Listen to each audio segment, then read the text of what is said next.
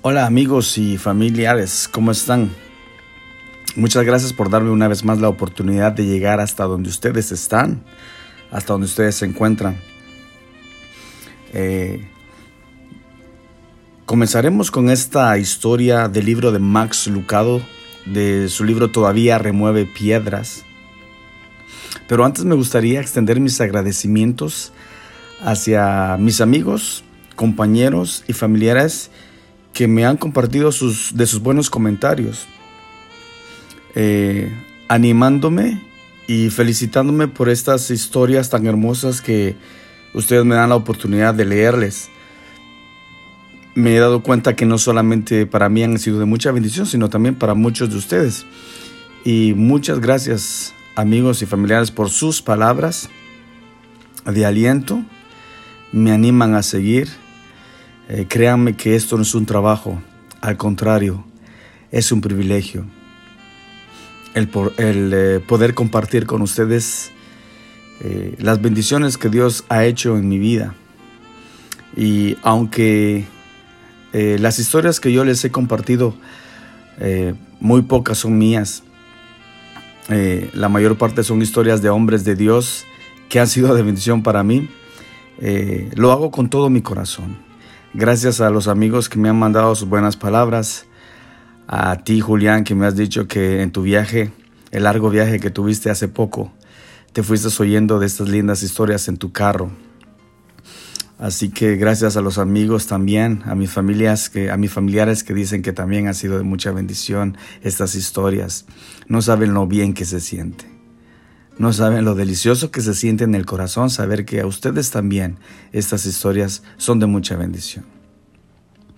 Así que solamente quería tomar estos eh, minutos para poderles agradecer y vamos a seguir adelante con la historia. El título en esta oportunidad de la historia es Cuando usted y los suyos no congenien. ¿Cómo tratar con los parientes difíciles? El versículo de la Biblia que vamos a leer es Marcos 3:35 de la nueva versión internacional. Cualquiera que hace la voluntad de Dios es mi hermano, mi hermana y mi madre. Descríbame de forma gráfica a un pariente suyo que verdaderamente le fastidie. Estaba formulando este planteamiento a una media docena de amigos mientras almorzábamos sentados alrededor de una mesa. Todos me miraron con una expresión interrogante, de manera que les ofrecí una explicación. Constantemente conozco a algunas gentes que no pueden tratar con algún miembro de su familia Sucede que su suegra es una bruja o su tío es un vago, o su padre los trata como si nunca hubiesen nacido. Ahora sus cabezas se movían en señal de aprobación. Me estaban comprendiendo. Comenzaron a fluir las descripciones gráficas. Yo tengo una descripción, dijo uno. Un parásito en mi cuello. Mi esposa tiene un hermano que nunca trabaja y siempre espera que nosotros lo proveamos con todo lo que necesita. Un cactus en camisa de seda, dijo otro. Esa es mi madre. Se ve agradable. Todos piensan que es fabulosa, pero si te aproximas es espinosa, seca y tiene sed de vivir. Una columna de mármol fue la manera en que otro describió a una tía digna, noble, pero altiva y dura. El bebé de Brea en el cuento Brer Rabbit, hermano conejo, respondió alguien. Todos comprendieron la referencia excepto yo. No recordaba la historia del Bread Rabbit. Pedí la versión resumida. Willy Fox, zorro astuto le jugó una treta a Brer Rabbit. El zorro confeccionó un muñeco de brea y lo colocó al costado del camino. Cuando el conejo vio al bebé de brea pensó que era una persona y se detuvo a conversar. La conversación resultó ser solo un monólogo. El silencio del bebé de Brea fastidiaba al conejo. No podía soportar el estar cerca de alguien y no poder comunicarse con él. Así fue que en su frustración golpeó al bebé de Brea y entonces se quedó pegado. Golpeó nuevamente al bebé de Brea con la otra mano y, exacto, usted adivinó, se le quedó pegada la otra mano. Así somos con nuestros familiares difíciles, explicó mi amigo narrador de fábulas. Estamos pegados a alguien con quien no nos podemos comunicar. Pegados es la palabra correcta. No se parecen a un vecino del cual podemos alejarnos con una simple mudada de por medio o a un empleado que puede ser despedido. Ellos son de la familia.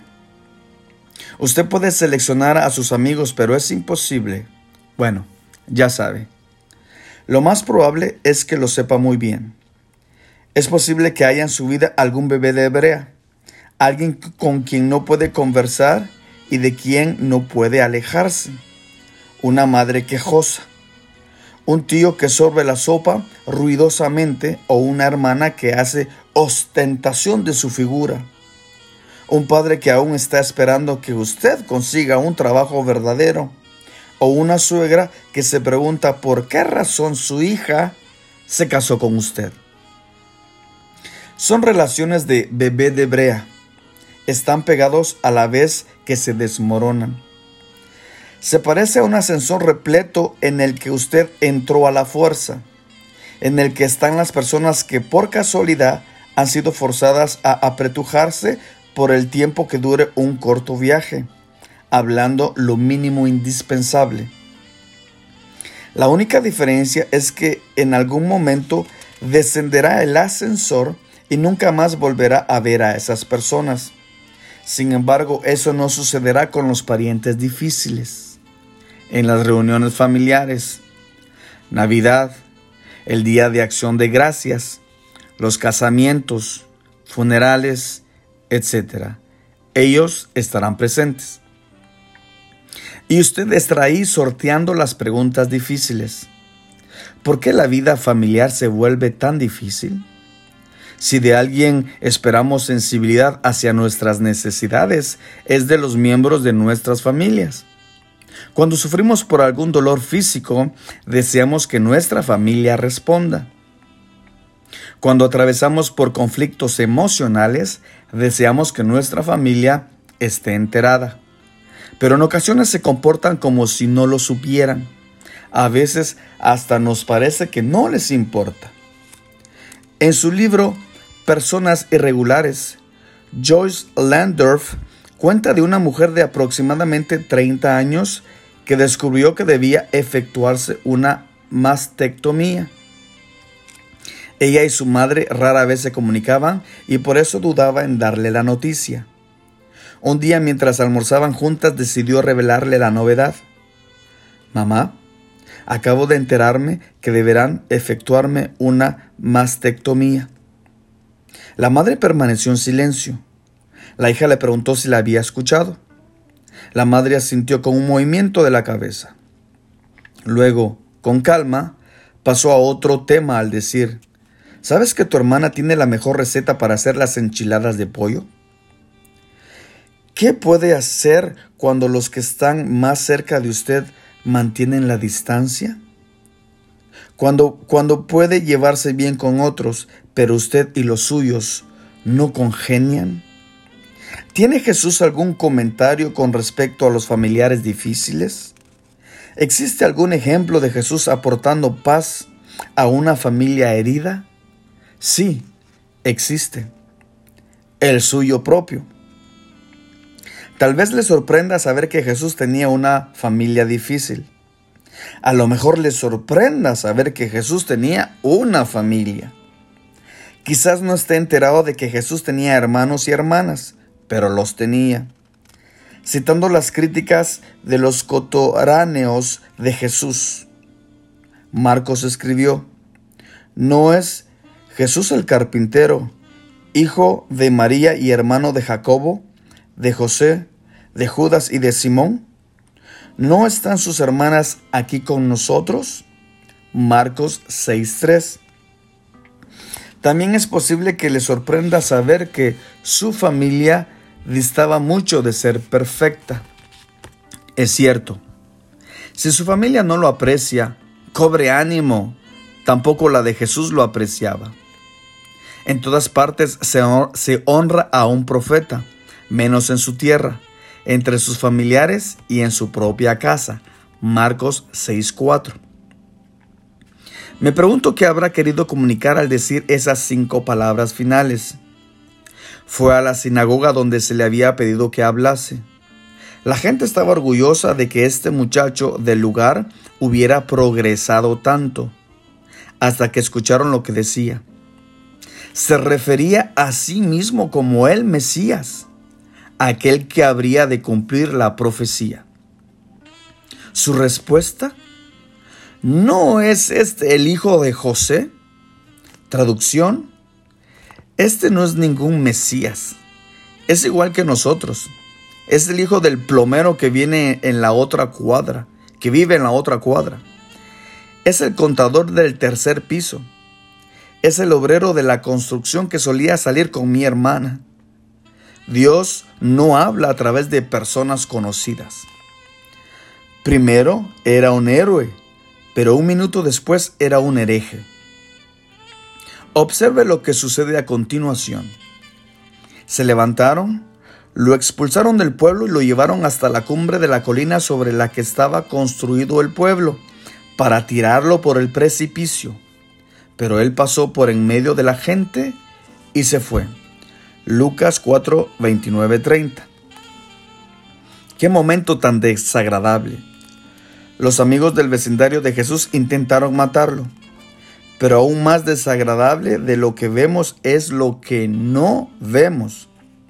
Noten lo que falta en este versículo. Observen cuáles palabras debieran estar ahí y sin embargo no están. Y lo llevaron hasta la cumbre de la colina para tirarlo por el precipicio. Pero los hermanos de Jesús se acercaron para defenderlo. Nos gustaría leer eso, pero no podemos, porque eso no es lo que dice. Eso no fue lo que sucedió. Cuando Jesús estuvo en dificultades, sus hermanos se hicieron invisibles. Sin embargo, no siempre se mantuvieron invisibles. Hubo un momento en el que hablaron. Hubo una ocasión en la que fueron vistos con Él en público. No porque estuviesen orgullosos de Él, sino porque se avergonzaban de Él. Sus familiares salieron a hacerse cargo de Él, porque decían, está loco. Marcos 3:21. Los hermanos de Jesús pensaban que su hermano era un lunático. No estaban orgullosos, estaban avergonzados. Mamá, está totalmente loco. Deberías escuchar lo que dice la gente acerca de él. La gente dice que se ha vuelto lunático. Sí, una persona me preguntó por qué no hacemos algo para detenerlo. Menos mal que no está papá para ver lo que está haciendo Jesús. Palabras hirientes proferidas por aquellos que estaban más cerca de Jesús. Aquí hay más. Y le dijeron sus hermanos, sal de aquí y vete a Judea, para que también tus discípulos vean las obras que haces, porque ninguno que procura darse a conocer hace algo en secreto. Si estas cosas haces, manifiéstate al mundo, porque ni aun sus hermanos creían en él. Juan 7, 3, 5. Escuche el sarcasmo contenido en esas palabras. Destilan ridiculez. ¿Cómo hace Jesús para soportar a estos tipos? ¿Cómo es posible creer en uno mismo cuando aquellos que más lo conocen no lo hacen? ¿Cómo se puede avanzar cuando su familia desea jalarlo hacia atrás? Cuando usted y su familia tienen intereses diferentes, ¿qué debe hacer? Jesús nos da algunas respuestas. Vale la pena observar que no intentó controlar el, el, comportamiento de su familia, ni permitió que la conducta de ellos controlara la suya. No exigió que estuviesen de acuerdo con él no se malhumoró cuando lo insultaron. No tomó como su misión el complacerlo a ellos. Cada uno de nosotros tiene la fantasía de que nuestra familia será como los Walton, familia de un programa de televisión, con la expectativa de que nuestros amigos más queridos serán los de nuestra propia sangre. Jesús no tenía esa expectativa. Mire cómo definía a su familia. Cualquiera que hace la voluntad de Dios es mi hermano, mi hermana y mi madre. Marcos 3:35. Cuando los hermanos de Jesús no compartieron sus convicciones, Él no intentó forzarlos a que lo hicieran. Reconoció que su familia espiritual podría proveer lo que no podía aportar su familia física. Si el mismo Jesús no pudo forzar a su familia para que aceptaran sus convicciones, ¿qué le hace pensar que usted podrá forzar a la suya? No podemos controlar el modo en que reacciona nuestra familia con nosotros. En lo que respecta al, al comportamiento de los otros para con nosotros, tenemos las manos atadas. Debemos superar la idea ingenua de que si obramos bien, la gente nos tratará como corresponde. La realidad es que tal vez lo haga o quizás no. No podemos ejercer control sobre el modo de reaccionar de la gente ante nosotros. Si su padre es un cretino, usted podría ser la mejor hija del mundo y aún así no se lo diría. Si a su tía no le agrada su carrera, pudiera cambiar de trabajo una docena de veces y aún así no lograría complacerla. Si su hermana vive quejándose por lo que usted recibió y ella no, pudiera llegar a darle todo y aún así no logrará que ella cambie. Mientras piense que puede controlar el comportamiento de las personas para con usted, permanecerá prisionero de sus opiniones. Si piensa que puede controlar su opinión y esta no resulta ser positiva, a que no adivina a quién le echarán la culpa. A usted. Es un juego de reglas injustas y de finales fatales. Jesús no lo jugó ni tampoco usted debe de hacerlo. No sabemos si José estableció a su hijo Jesús en su ministerio, pero sabemos que Dios sí lo hizo. Este es mi hijo amado. Estoy muy complacido con él. Mateo 3:17, nueva versión internacional. No puedo asegurarle que su familia llegue alguna vez a darle la bendición que busca, pero estoy seguro de que Dios lo hará. Permita que Dios le dé lo que su familia no le proporciona. Si su Padre terrenal no lo ayuda, permita entonces que su Padre celestial tome su lugar. ¿Cómo lo haría? Al aceptar emocionalmente a Dios como su Padre. Pues verá, una cosa es aceptarlo como Señor y otra es reconocerlo como Salvador. Pero aceptarlo como Padre es un asunto totalmente diferente.